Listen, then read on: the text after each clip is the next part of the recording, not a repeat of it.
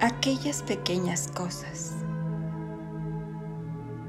Uno se cree que las mató el tiempo y la ausencia, pero su tren me dio boleto de ida y vuelta.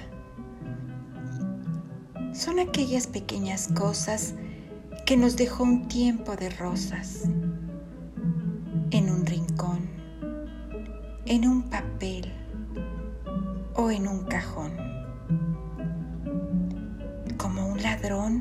Te acechan detrás de la puerta. Te tienen tan a su merced como hojas muertas, que el viento arrastra allá o aquí, que te sonríen tristes y nos hacen que lloremos cuando nadie nos ve.